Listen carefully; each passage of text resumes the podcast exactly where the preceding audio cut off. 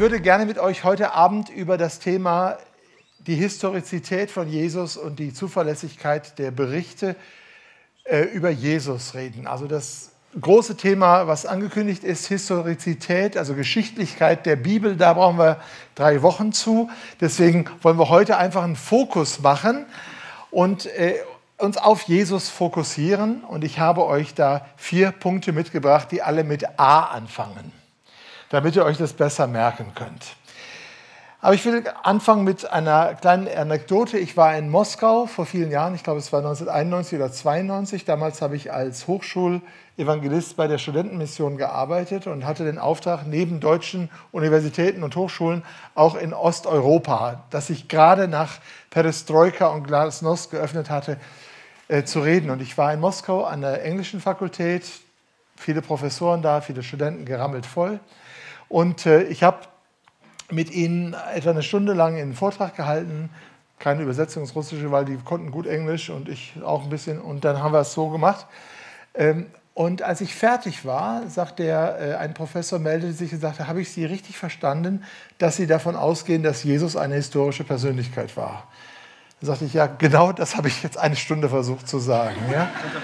Und dann sagt, sagte ich, was, was bewegt Sie zu der Frage? Dann sagte er, Sie hätten gelernt in der Sowjetunion, dass Jesus nur eine Märchenperson ist. Also so ähnlich wie Frau Holle oder äh, sowas, ja, Väterchen Frost oder so. Und dann sage ich, ja, okay, wir können darüber streiten, ob Jesus auferstanden ist, aber dass er eine historische Persönlichkeit war, dass er gelebt hat, ja, dass er gekreuzigt worden ist unter Pontius Pilatus, dass er Wunder getan hat und äh, eine außergewöhnliche Person war. Ich glaube, das würden alle irgendwie äh, auch akzeptieren wissenschaftlich. Und da sagte er, Sie hätten gelernt in der Schule, dass Jesus nicht historisch war, weil der Herodes, der Große, wollte ja das Baby Jesus töten und hat dann diese ganzen Kinder in Bethlehem und Umgebung töten lassen. Und Herodes der Große ist vier vor Christus gestorben. Wie kann es also sein, dass er vier Jahre bevor Jesus geboren ist, das Kind schon töten wollte? Das ist natürlich total doof, weil, wie wir alle wissen, ist Jesus etwa im Jahre sechs oder sieben vor Christus geboren. Das Problem war, der Mönch, der den alten Kalender umgerechnet hatte in den heutig geltenden Kalender, der war wie ich sehr schwach in Mathe und hat sich halt vertan. Der Mensch hieß Dionysius Exiguus und lebte in Italien, was ich auch nicht gegen ihn halten will. Aber auf jeden Fall ist das äh, sozusagen völlig leicht erklärbar. Aber dieses Beispiel hat mir gezeigt, dass ganz, ganz viele Leute irgendwo mal etwas aufgeschnappt haben und äh, irgendwie, ja, das stimmt nicht mit der Bibel und Märchenbuch und man hat es auch im Religionsunterricht gelernt und irgendwie ist bei dem Thema Bibel ein ganz großes Fragezeichen. Und deswegen möchte ich helfen, ein bisschen dieses Fragezeichen in ein Ausrufezeichen zu verwandeln. Das schaffe ich natürlich jetzt nicht in den äh, 35 bis maximal 40 Minuten, die ich reden werde, eher 35. Ich gucke auf die Uhr. Ähm, sondern ich kann euch nur ein paar Fenster öffnen. Das sind vier vier A-Fenster, ja, Fenster, die mit A zu tun haben. Und dann können wir B, C, D, E, F, G und so in den nächsten Jahren, immer wenn ich zum Jesus, Jesus AG komme und ihr äh, dann sozusagen, wir alle hier mit dem Rollator reinkommen, können wir das dann weitermachen. Ich einmal im Jahr das mache. Das erste A ist Archäologie. Äh, ich sagte schon, dass ich auf den im Heiligen Land sein darf. Und äh, ich habe längst nicht alle archäologischen Stätten gesehen, die man sehen könnte, weil das ganze Land ist Archäologie, aber einige. Und da gibt es sehr viele Funde, archäologische Funde, die zumindest einen Hinweis darauf geben, wenn nicht in vielen Fällen sogar echte Beweise liefern für die Historizität der Bibel. Ich gebe euch ein Beispiel. Äh, der Teich Bethesda, Johannes 5. Da heißt es, Jesus kam am Schafstor, lag ein Teich Bethesda, der hatte fünf Säulenhallen. Und da hat man sehr lange, da kann man auch noch lesen in Büchern von vor etwa 100 Jahren, kritische Bücher, nicht nur aus Tübingen, in denen es äh, sozusagen steht, ja, wie kann das denn sein? Niemand hat diesen Teich gefunden. Johannes Evangelium ist sowieso so ein bisschen geistiges Evangelium, der hat sich das alles ein bisschen ausgedacht. Äh, äh, nicht, ist, ist irgendwie, was ist damit gemeint? Fünf, fünf Säulenhallen, da lag, lagen diese Kranken.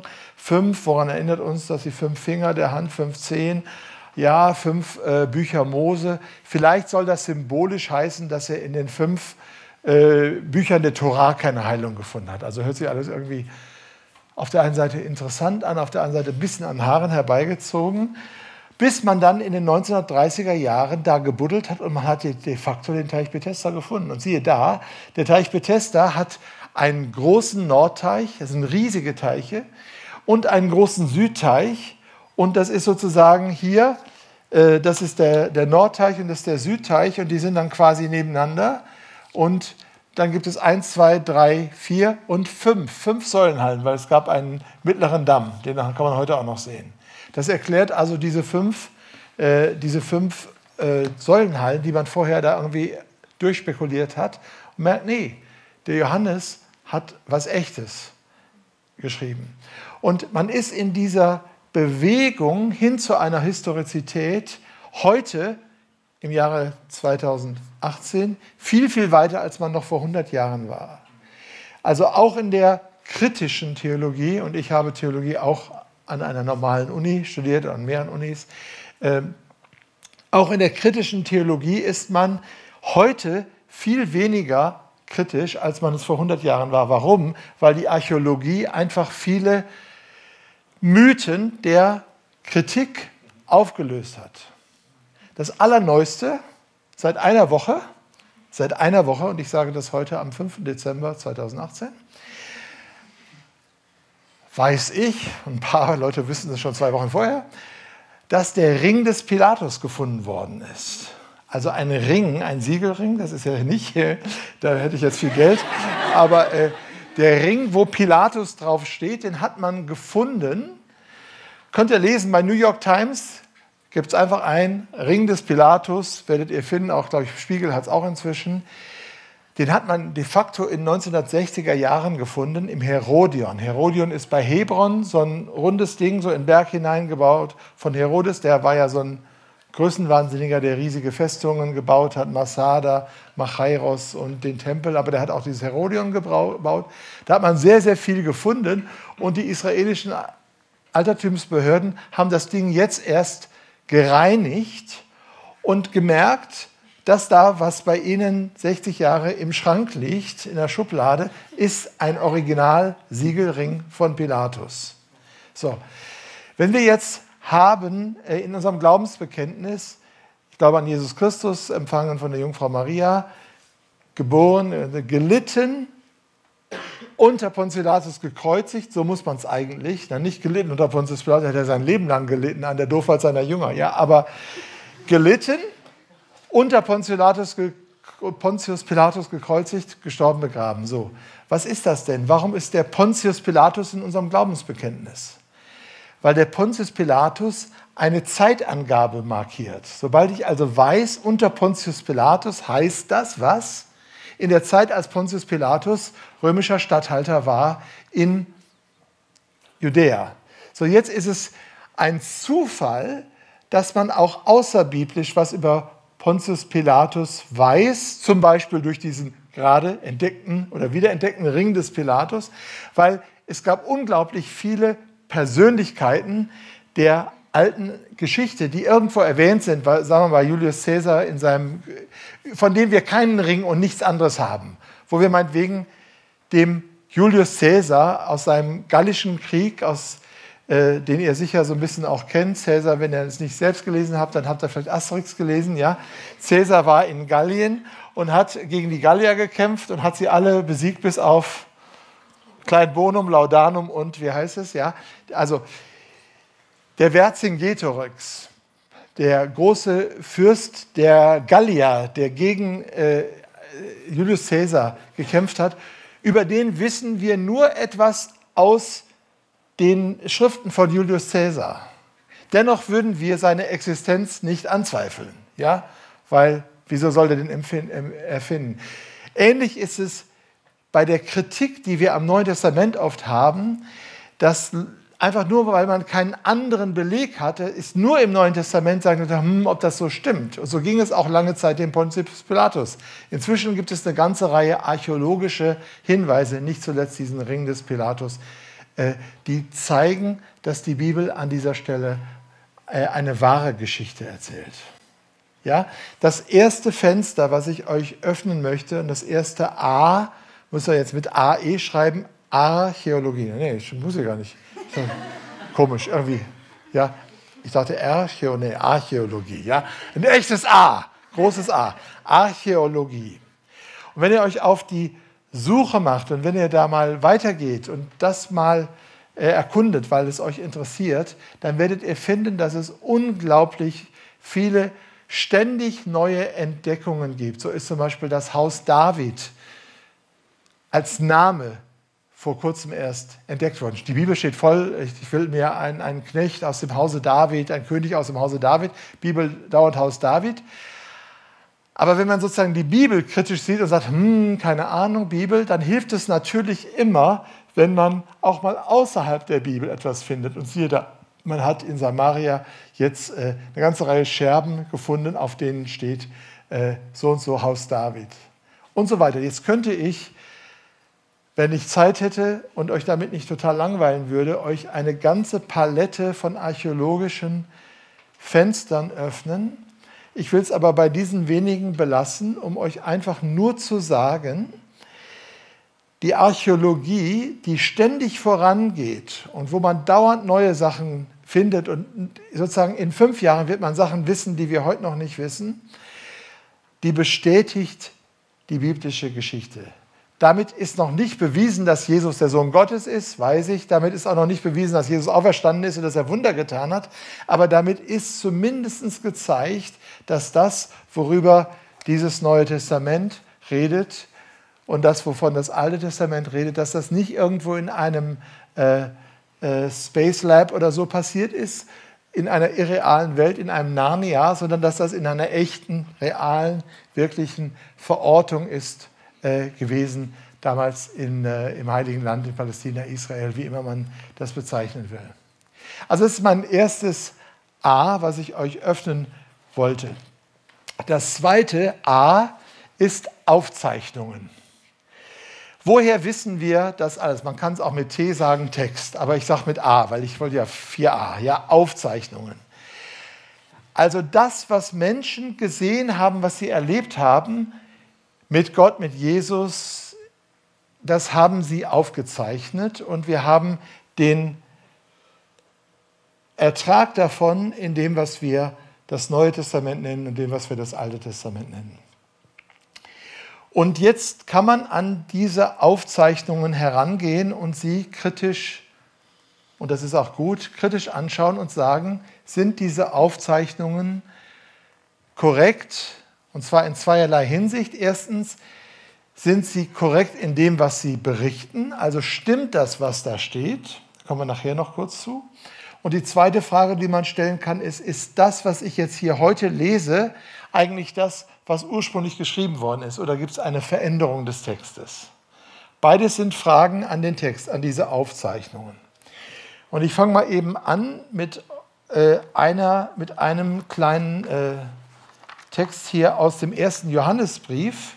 Der, das ist in meiner Übersetzung das Buch. Da sagt der Johannes folgendes: Das Leben ist erschienen, wir haben gesehen und bestätigen es als Augenzeugen.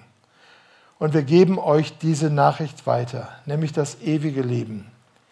Und vorher sagt er, das von Anfang an, was von Anfang an existiert hat, was wir gehört, was wir mit unseren Augen gesehen, was wir angeschaut haben und was unsere Hände berührt haben. Das geben wir euch weiter. Also, Johannes versucht hier zu sagen, dass das, was er weitergegeben hat, dass das wirklich von ihm als Augenzeuge gesehen worden ist und dass er es deshalb aufschreibt und dass wir diese Aufzeichnungen haben, die das berichten. Äh, übrigens ist Augenzeugen mein drittes A, aber da bin ich noch nicht. Ich bin noch bei Aufzeichnungen. Ja? Also wir haben, jetzt könnte ich jetzt euch weitere Dinge geben, zum Beispiel 1. Korinther 15, da sagt Paulus, äh, äh, ich habe euch ich habe euch weitergegeben, was ich am Anfang als verbindliche Wahrheit übernommen habe. Der Messias Christus ist für unsere Sünden gestorben. Er wurde ins Grab gelegt, er wurde am dritten Tage wieder zum Leben auferweckt. Also Paulus sagt, ich schreibe auf in meinen Briefen Johannes sagt, ich schreibe auf in meinem Brief an euch.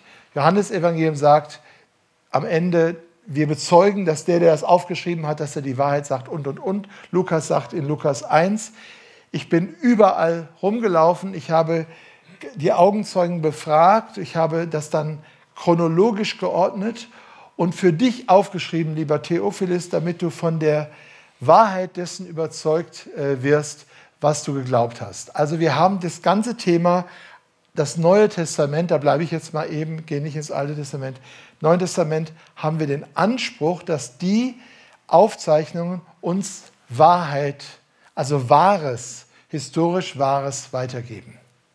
Jetzt können wir das glauben oder wir können das nicht glauben, aber der Anspruch ist erstmal da. Der Anspruch ist, wir haben aufgeschrieben, was wir gesehen haben, was wir gehört haben oder was, wie bei Lukas, der hat es nicht selbst gesehen und gehört, aber er sagt, ich habe mit den Augenzeugen gesprochen und dann habe ich es aufgeschrieben. Wann hat Lukas das aufgeschrieben oder wann hat er mit den Augenzeugen gesprochen? Wahrscheinlich in der Zeit, wo er mit Paulus im Heiligen Land war, wo Paulus für zwei Jahre in Caesarea gefangen war. Da hatte Lukas Zeit, die ersten Gemeinden in Judäa äh, und Galiläa zu besuchen und die Augenzeugen zu befragen. Deswegen haben wir im Lukas-Evangelium eine ganze Reihe von, was man so schön in der Theologie nennt, Sondergut, also Sachen, die nur Lukas aufgeschrieben hat.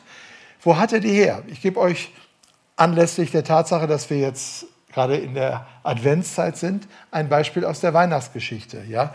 Da hören wir, der Engel kam, fürchtet euch nicht, dann kommen dann die Hirten und äh, finden das Kind in Bethlehem, dort in, äh, in der Krippe, wahrscheinlich in einer Höhle nicht einem Stall, so nicht so, so ein schwäbischer Stall, da, die hatten nicht so viel Holz, sondern die haben das in der Höhle, kann man auch sehen, wenn man nach Bethlehem geht, so, dass da so Höhlensysteme sind. Ob es nur genau die Höhle ist, da wo über die Kirche gebaut ist, gut, kann sein, kann auch nicht sein. Ähm, und dann gibt es im Lukas-Evangelium mehrere Male diesen kleinen Satz, Maria aber bewahrte diese Worte in ihrem Herzen. Ja? Ist das schon mal aufgefallen? Ne? Ach, wie schön, ja. Maria bewahrte die Worte in diesem. Was ist denn damit eigentlich gemeint? Warum betont der Lukas das? Er betont das, weil er sagen will, die Maria ist die Augenzeugin, auf die sich meine Aussage bezieht. Ja, ich, ich merke, ich bin jetzt schon beim dritten A, also Aufzeichnungen, Augenzeugen kriege ich nicht auseinander, weil die Aufzeichnungen sind von dem, was Augen, die Augenzeugen gesagt haben. Also Lukas gibt die Herkunft der Information an. Er sagt, das habe ich entweder von Maria gehört, wenn sie noch gelebt haben sollte, was wir nicht genau wissen. Wir wissen nicht ganz genau, wann Maria gestorben ist, aber zumindest von Leuten, Schwester, Schwager, Haushaltshilfe, egal, von Maria, ja, beste Freundin, die sagt, die Maria hat mir erzählt, da waren die dann da gerade dabei, das Kind zu wickeln, da kommen diese Hirten an, ja.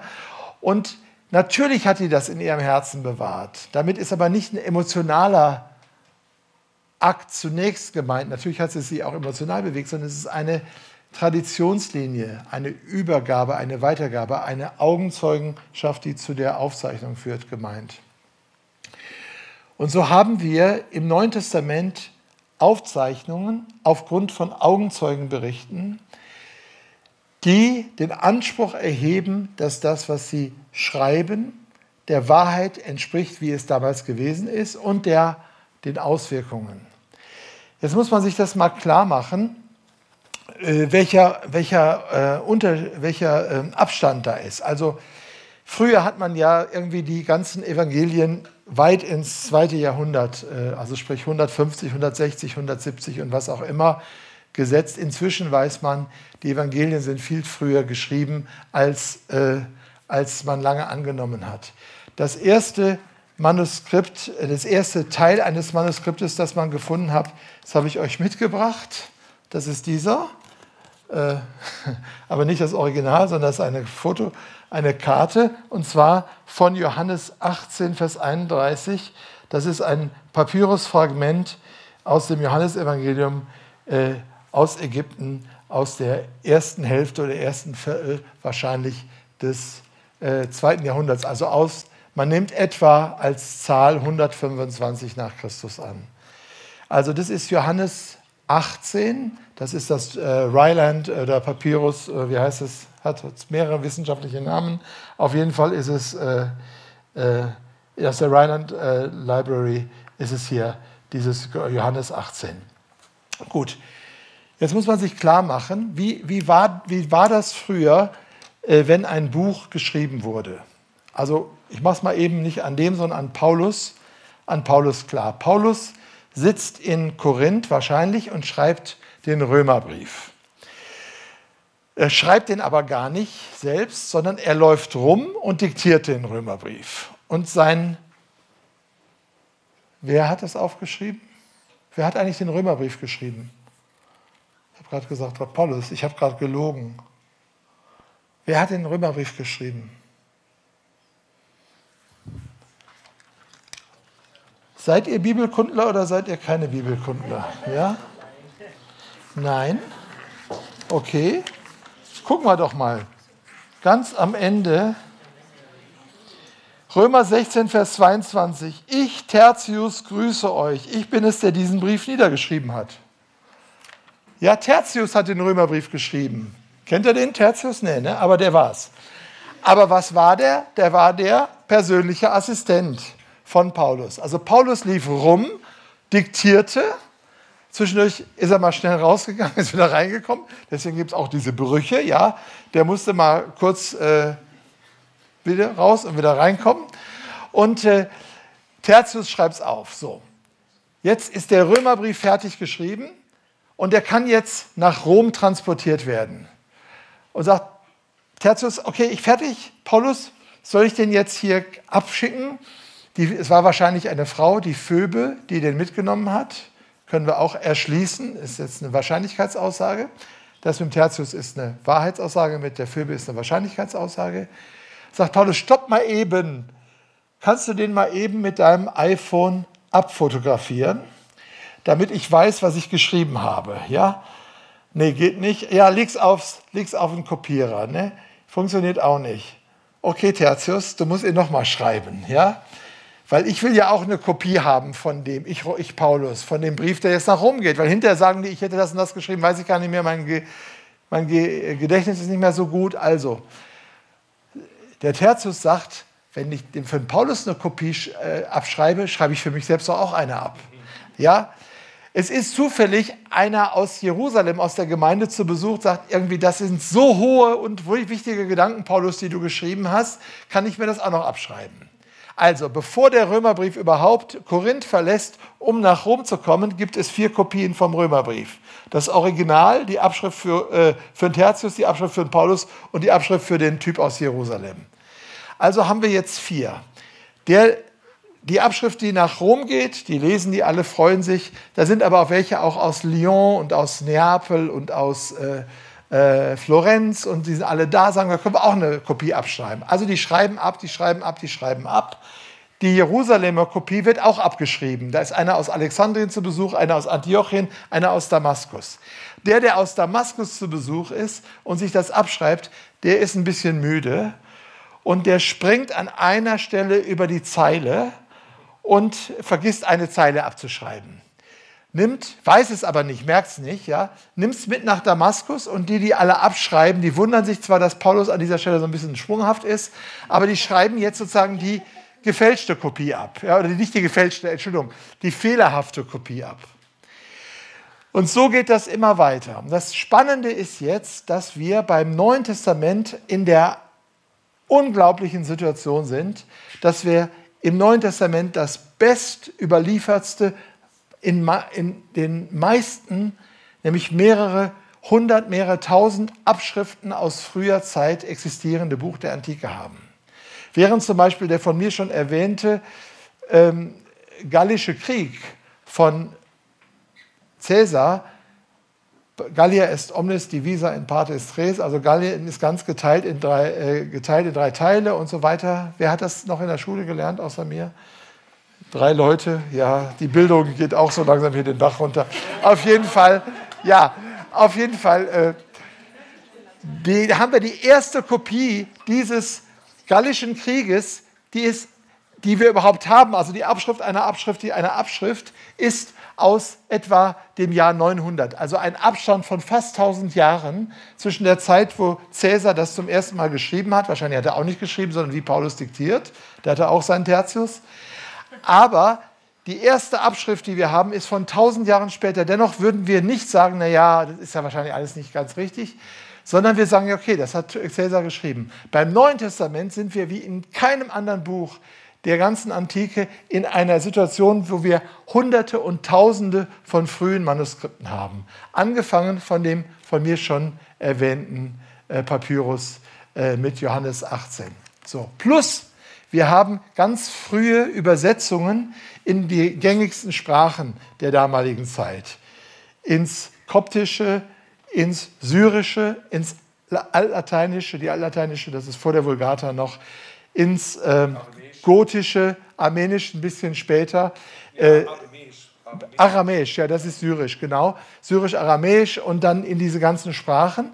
Das heißt also, wir haben sehr, sehr viele gegenseitige Zeugen. Und wenn wir jetzt zum Beispiel das Manuskript aus Damaskus, was ich gerade erwähnt habe, sehen, und da gibt es sozusagen die östliche Linie und da fehlt ein Satz, aber in allen anderen ist es drin und da macht, da macht das Sinn, dann muss man sagen, aha, da hat sich mal einer, einer vertan.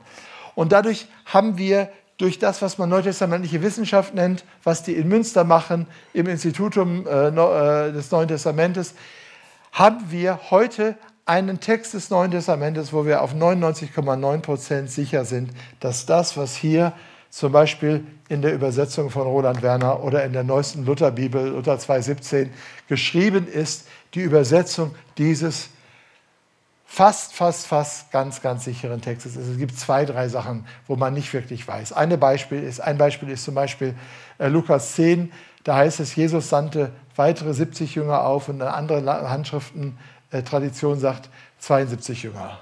Waren es jetzt 70 oder 72? Ja, das werden wir erst im Himmel erfahren. Ja, das wissen wir nicht.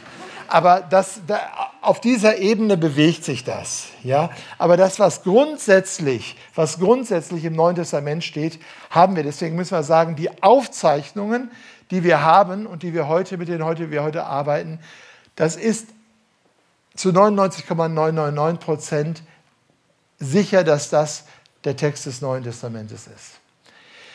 Natürlich kommt die andere Frage dazu, stimmt das, was da drin ist? Ja? Also haben die Leute uns möglicherweise in Bären aufgebunden, haben die möglicherweise uns irgendwas erzählt äh, vom Weihnachtsmann, was aber nicht stimmt, ja? Äh, oder ist das wahr? Jedenfalls wollten sie das Wahre sagen. Und da würde ich mal sagen, die Ethik der ersten Christen verbietet ihnen, Fälschungen zu machen. Jedenfalls in dieser frühen Zeit. Die später Gnostiker, die haben da alles Mögliche, Jesus verheiratet mit Maria Magdalena und so. Das ist aber alles Quatsch, das ist alles 200 Jahre später.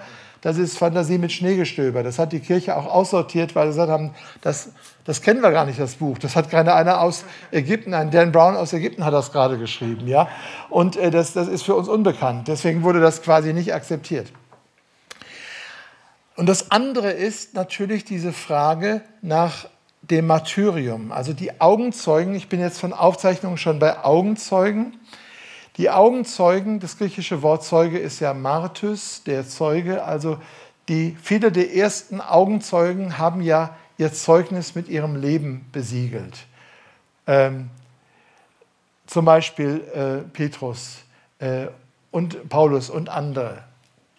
Wenn wir also im Neuen Testament die Zeugnisse dieser Menschen haben, die, und damit komme ich zu dem vierten A, nämlich dem Thema der Auferstehung, Archäologie, Aufzeichnungen, Augenzeugen, Auferstehung, das sind diese vier A's, die vier Fenster, die ich euch heute Abend öffnen wollte, um euch ein bisschen da hineinzuführen und euch auch ein bisschen ähm, auf die Spur zu bringen, wie wir uns diesem Thema der Historizität von Jesus äh, intelligent äh, nähern können.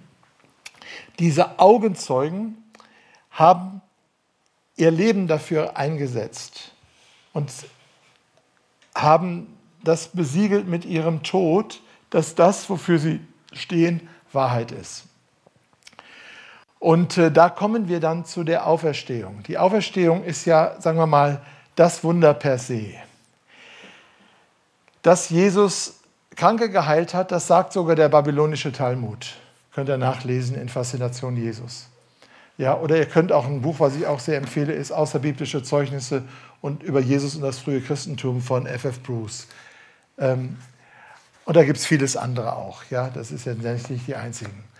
Also, dass Jesus Wunder getan hat, das sagt zum Beispiel auch der babylonische Talmud, aber der babylonische Talmud ist von Leuten geschrieben, die dann Jesus für einen Scharlatan gehalten haben, weil sie erklären die Wunder Jesu dadurch, dass er in Ägypten Zauberei gelernt habe. Ja, sie haben irgendwie gehört, er war in Ägypten und hat er Zauberei gelernt und deswegen hat er Wunder getan. Aber die Tatsache der Wunder als solche wird auch im Talmud nicht äh, in Frage gestellt. Also wir können über Wunder reden und das zentrale Wunder, an dem sich ja dann die Geister scheiden und an dem sich auch die Wahrhaftigkeit der ganzen Sache meiner Überzeugung nach entscheidet, ist die Frage der Auferstehung. Ich will noch, bevor ich dazu was sage, noch ganz kurz äh, einen, einen Einschub machen. Manchmal hört man ja so Predigten und das kenne ich schon seit Kindheit an, weil ich bin ganz äh, in der Landeskirche aufgewachsen und das war bei uns in Duisburg, das habe ich schon als Kind gehört. Ganz oft gehen Predigten oder Erklärungen der Bibel nach dem Muster, wir wissen ja, dass das nicht so ist. Also, wir wissen ja, dass Jesus nicht den Sturm gestillt hat. Aber diese Geschichte will uns sagen, dass Jesus die Stürme unseres Lebens stillen kann. Ja, versteht ihr? Und da ist eine Spaltung zwischen der Historizität und der Bedeutung. Aber die ganze Bibel hat den Witz, dass sie ein Buch der Geschichte ist, das eben anders als in einer indischen oder griechischen Philosophie, wo es um den Mythos als Mythos geht, der schön anzusehen und nett zu hören ist und unser Leben bewegen kann, immer betont wird, dass Gott der Gott der Geschichte ist. Er ist der Gott Abrahams, Isaaks und Jakobs. Er ist der Gott, der Geschichte schreibt. Er ist der, Gott, der das Volk aus Ägyptenland herausgeführt hat. Also es wird an allen Stellen die Geschichte, Geschichtlichkeit betont. Und im Neuen Testament ist das absolut massiv. Und deswegen sagt auch Johannes 1, ich habe es 1. Johannes 1, Johannesbrief, äh, wie ich schon gesagt habe, das, was wir gesehen haben mit unseren Augen, was wir gespürt haben, was wir gehört haben, das Wort des Lebens, damit ist Jesus gemeint, den wir angefasst haben. Und da erinnert daran, dass Thomas, äh, der Zweifler, Jesus angefasst hat.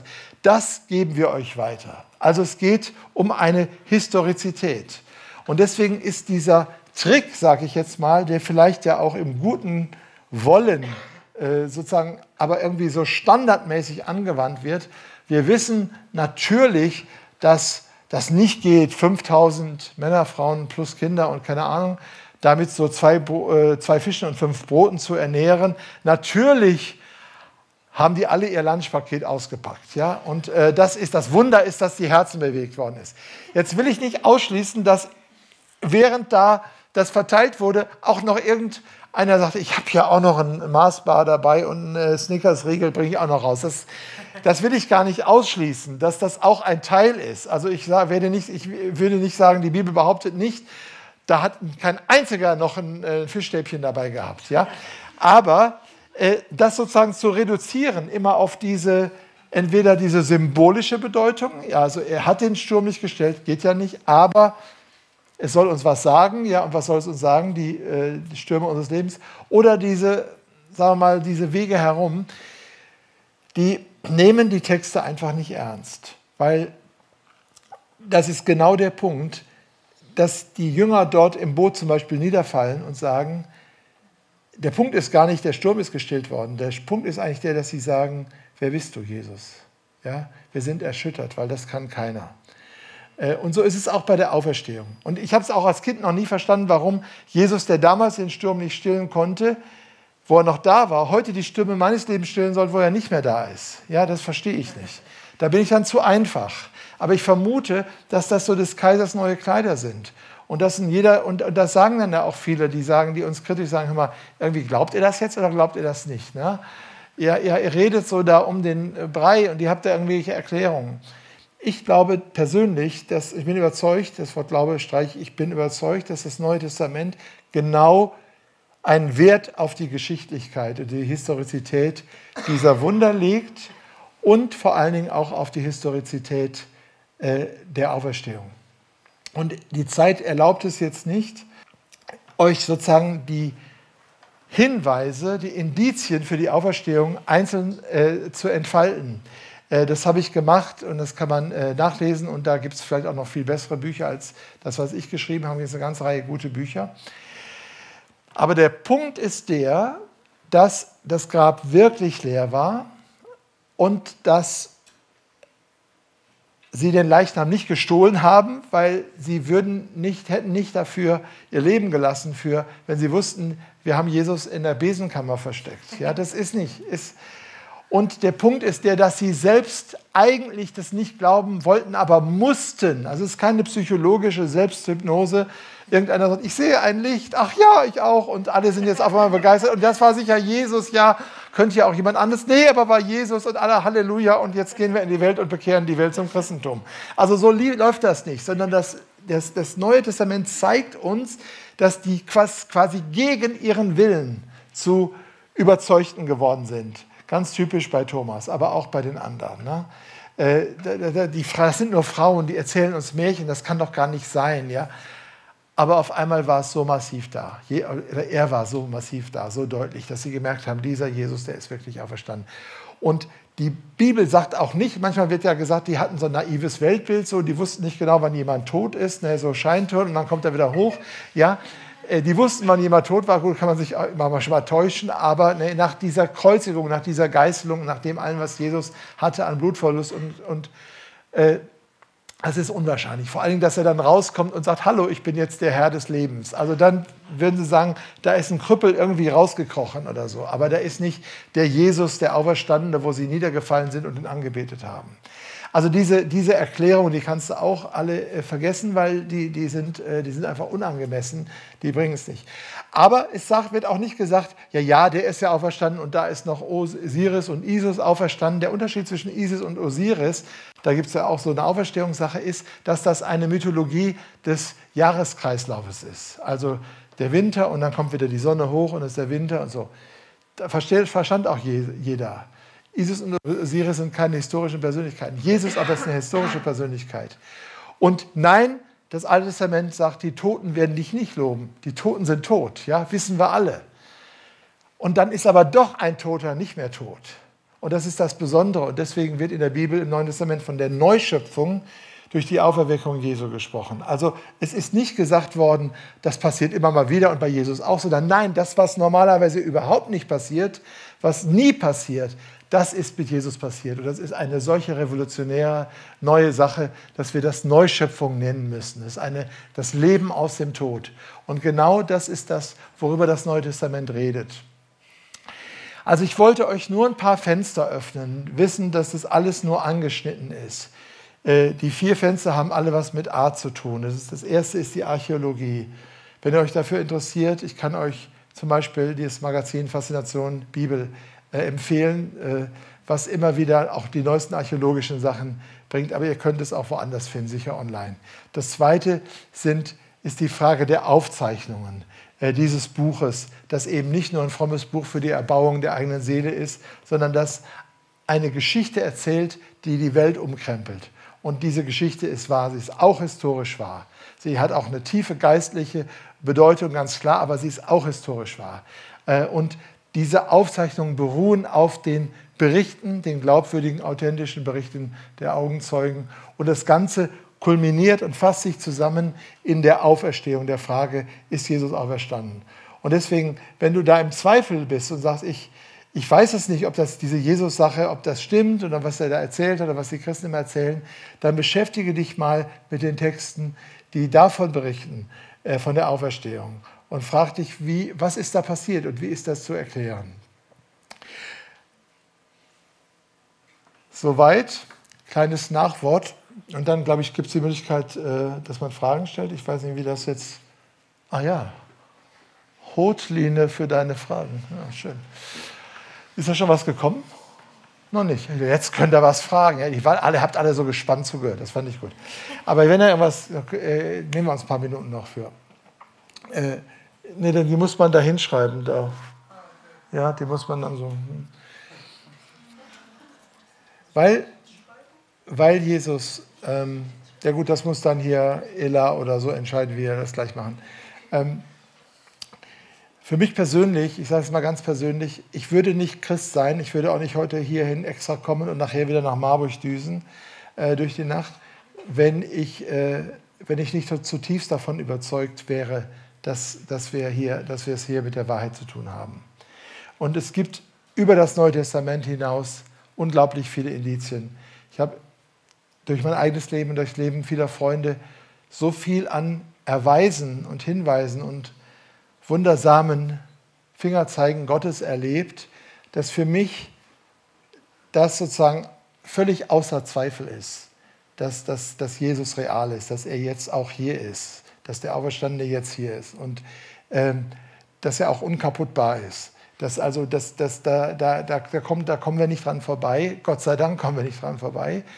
Aber ich weiß auch, dass ich das niemandem anderen sozusagen so verpackt servieren kann, äh, als Fertigkost, dass er das nur essen muss und dann ist es fertig, sondern alles, was ich heute gesagt habe, Archäologie, Aufzeichnungen, Augenzeugen, äh, Auferstehung, sind Denkwege, die dich so weit führen können, dass die Wahrscheinlichkeit, dass es wahr ist, größer ist als die Wahrscheinlichkeit, dass es nicht ist. Obwohl es unwahrscheinlich ist, dass es ist. Aber dennoch. So, so weit kann ich dich führen, so weit kann der Verstand dich führen. Aber der letzte Schritt ist ein Schritt der, der Öffnung oder der Hingabe oder des Vertrauens oder der Beziehung. Und der Tübinger Theologieprofessor Karl Heim hat das mal in einem wunderbaren Bild, äh, in einem Aufsatz, Aufsatz für Theologiestudierende hieß der, glaube ich, oder Theologiestudenten, äh, damals gab es auch keine Studierenden, sondern Studenten, ähm, hat, der, äh, hat er geschrieben und hat gesagt, stell dir vor, du bist im Winter und da ist ein, äh, ein gefrorener Teich und du siehst die Leute, die da drauf äh, Schlittschuh fahren und laufen und du stehst aber am Rande des Teiches und dann denkst du, wird mich dieser Teich, wird mich das Eis mit meinem Idealgewicht auch tragen? Ja? Und die winken alle und sagen, komm drauf. Und sagt, du kannst das erst dann erfahren, ob das Eis dich trägt, wenn du diesen Schritt machst und auf das Eis wirklich äh, trittst. Und dann merkst du, es trägt dich. Und das ist, das ist der Weg, auf dem er klar machen wollte, was Glauben ist. Wir kommen bis an den Rand dieses zugefrorenen Eises. Wir sehen die anderen, die auf dem Eis laufen und Schlittschuh fahren. Aber dass wir es persönlich selbst äh, sozusagen für uns ergreifen können, das braucht diesen zusätzlichen Schritt des Glaubens. Und ich würde sagen, das Bild ist sehr gut, weil es zeigt, es ist keine emotionale Bewegtheit. Er denkt sich nicht ins Eis hinein, er fühlt sich nicht ins Eis hinein, sondern er stellt sich auf das Eis. Das ist sozusagen ein ganzheitlicher Schritt des Vertrauens. Und das ist das, was Glaube ist. Und deswegen, alles, was ich jetzt versucht habe, euch heute Abend nahezubringen, ist, führt euch bis an den Rand dieses Eises. Aber den Schritt auf das Eis, also den Schritt des Vertrauens und der Lebensverbindung mit Christus, den, äh, den können wir immer nur selbst machen. Vielen Dank für eure Aufmerksamkeit.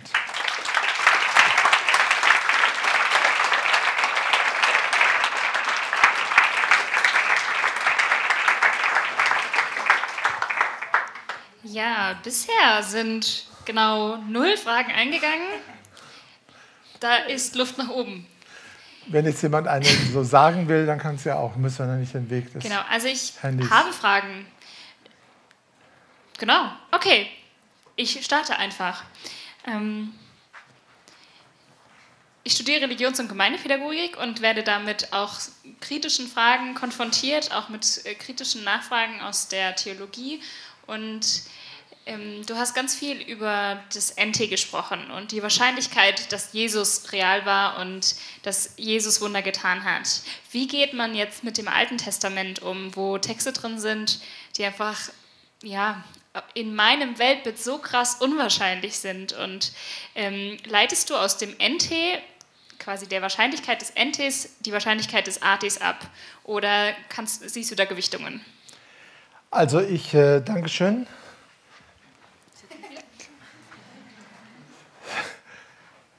Lüftet noch mal eben und nimmt euch jetzt noch mal 40 Minuten Zeit, ja? Genau. Nein, das ist nochmal ein eigenes Thema, aber ich will mal zwei, drei Sachen sagen.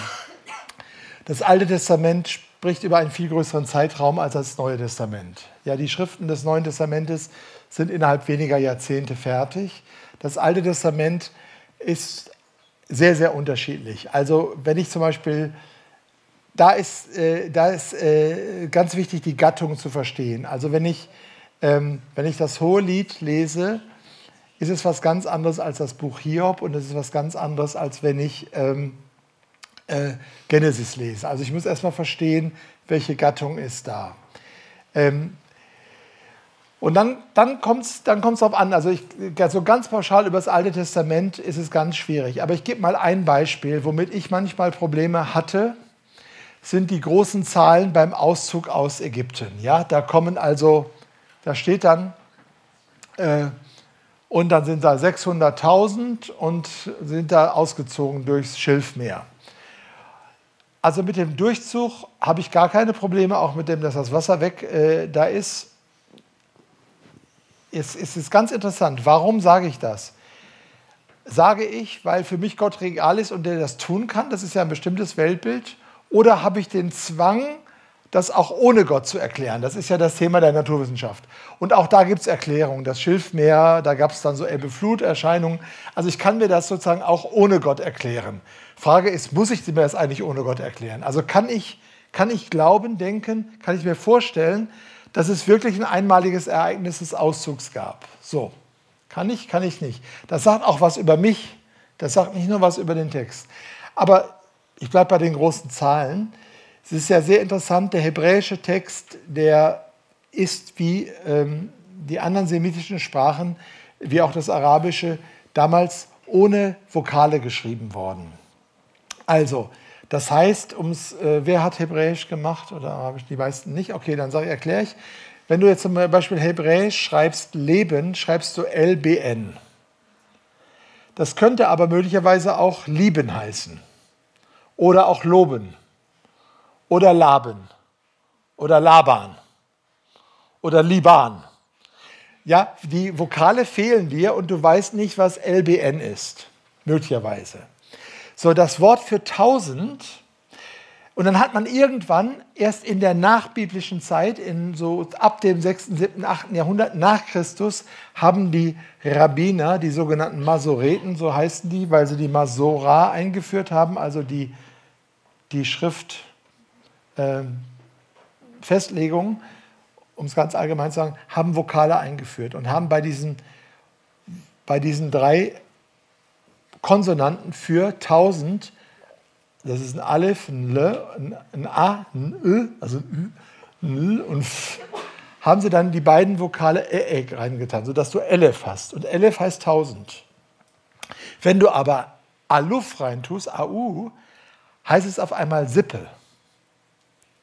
Also könnte es sein, dass nicht 600.000, sondern 607 rausgekommen sind aus Ägypten. Da habe ich dann schon wieder weniger Probleme. Und, und, und. Jetzt könnte man ganz viele Themen nehmen. Aber was ich hier empfehle, ist die Hermeneutik der Demut. Also Hermeneutik heißt Auslegungskunst der Demut. Ich merke, je länger ich mich damit befasse, und ich bin jetzt, wie ihr vielleicht wisst, ratet oder seht, äh, über 60, okay? Ich, äh, ich habe mit 15 angefangen, mich in, mit der Bibel zu beschäftigen. Also das sind jetzt wie viel? 45 Jahre. Mein Vertrauen in die Historizität der Bibel ist heute größer, als wo ich 20 war. Und zwar aufgrund, nicht weil ich irgendwie dementer geworden bin, sondern weil ich demütiger geworden bin weil ich sage, es gibt Dinge, die kann ich in der Tat nicht beantworten. Und da können wir jetzt im Alten Testament ganz viel. Der große Fisch bei Jona, da ist die Frage der Gattung. Ist Jona historisch gemeint? Ist Jona eine Beispielerzählung? Hm, kann man sich auch streiten und, und, und. Aber ich bin einfach demütiger geworden, weil ich gemerkt habe, manches, was ich damals für unmöglich gehalten habe, das ist jetzt klar. Manches werde ich vielleicht nicht verstehen. Also ich gehe, ich gehe mit einem, auch, auch mit einem kritischen Blick, aber ich gehe nicht mit einem hyperkritischen Blick ran, sondern ich lasse zu, dass nicht nur in der Bibel was komisch sein könnte, sondern ich lasse auch zu, dass in meinem Weltbild etwas begrenzt sein könnte.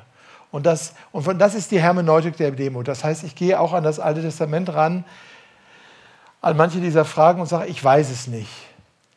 Ich bleibe aber dran. Ich sage nicht, naja, das ist immer noch so, sondern ich bin da, ich bin da vorsichtig. Und das finde ich eine gute, letztlich auch wissenschaftlich begründete Haltung, diese Hermeneutik der Demut. Du hast noch eine andere Frage, sehe ich da. Hm? Ich sehe das eine. Hallo? Hier ist eine Frage im Publikum. Ich würde das Mikro einmal kurz weitergeben. Ja, klar. Also, es gibt auch im Alten Testament von irgendwelchen Urvätern auch Altersangaben. Ähm, glaube ich, ein Alter findet man einen über 600 Jahre alt. Wie kannst du dir das erklären? Kann man die Zahl glauben? Sind die wirklich so alt gewesen und bevor sie starben? An der Stelle bin ich äh, überfragt. Da ist noch eine Frage. Okay, einen Moment. Ich flitze. Also ich halte es nicht für unmöglich, erstens. Also wir denken immer, die Welt wird besser. Vielleicht, vielleicht hat die Umwelt verschmutzt, also keine Ahnung. Ja?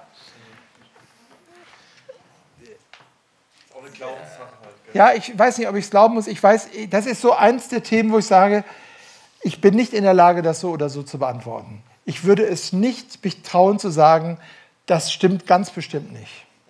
Ich traue mich aber auch nicht zu sagen, ich, ich kann dir das beweisen oder ich glaube dass 100 Prozent, dass es so ist. Sondern da sind, da sind Dinge, wo ich sage, da, da bin ich noch nicht dran.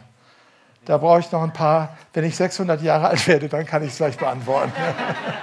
Also, das war gut wegen Maria, Mag Maria Magdalena. Ich habe mich auch sehr viel auseinandergesetzt, ob der mit Jesus verheiratet war und so. Aber meine Frage ist, die, äh, Jesus wurde von einer jungen Frau geboren, wie die Bibel sagt. Aber so logisch sehen, ist sehr schwer zu passieren, ist nie passiert.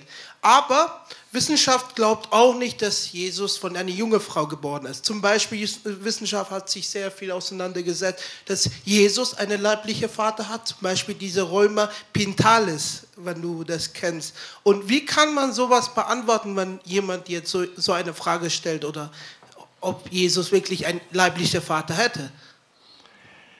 Ja, also das ist ja, Dankeschön, ähm, das ist wie bei all den ähm, historischen Dingen, wir waren nicht dabei. Wir waren nicht bei der Geburt dabei, wir waren auch nicht bei der Zeugung dabei. Ja, ähm, es wird ja oft so gesagt, so liest man es auch, kannst du auch überall lesen, es ist gar nicht Jungfrau gemeint. Ja, es ist nur junge Frau gemeint. Habt ihr sicher auch gelernt gehört. Ja? Äh, aber natürlich ist das griechische Wort Parthenos und das hebräische Entsprechung Alma kann beides heißen, junge, junge Frau und Jungfrau, aber in der Tat waren damals manchmal auch die jungen Frauen noch Jungfrauen, ja? Sorry. Gut, das war, war halt damals so, ja? Lassen wir jetzt einfach mal stehen und kommentieren nicht weiter. So, der, wenn man aber Matthäus jetzt liest, dann merkt man ganz genau, der Josef ist empört, weil sie und äh, da geht's da und da wird dem, also man kann das, glaube ich, diese, dieser Trick mit, es ist eigentlich nur eine junge Frau gemeint, der, der funktioniert nicht, wenn man den Matthäus-Text ernst nimmt. So, kann ich jetzt beweisen, dass das wirklich so war? Das ist also eine Spontanzeugung durch die Kraft Gottes in der Maria war. Kann ich nicht beweisen. Ähm, ich persönlich glaube das, aufgrund, dass ich die Auferstehung glaube. Ja, ähm, interessanterweise sagt Paulus auch im Galaterbrief, und das ist ja viel, viel früher als die Evangelien, der sagt, als die Zeit erfüllt war, sandte Gott seinen Sohn, geboren von einer Frau. So, er betont das auch. Also es das heißt, man kann auch nicht das tun, was manchmal getan wird, dass die Jungfrauengeburt nur sozusagen dem Matthäus äh, untergeschoben wird. Der hätte Jesaja 7 und Jesaja 9 falsch verstanden. Eine Jungfrau wird schwanger werden und so hat er gedacht, eine junge Frau. Ich glaube, dass, dass die, also die, die ersten Christen glaubten das, das war ihre Überzeugung. Ähm, ich persönlich habe da kein Problem mit. Punkt aus. Aber er beweisen kann ich es niemandem. Punkt. Ist noch was? Dann, okay. dann danke ich euch. Ja. Dankeschön. God bless you.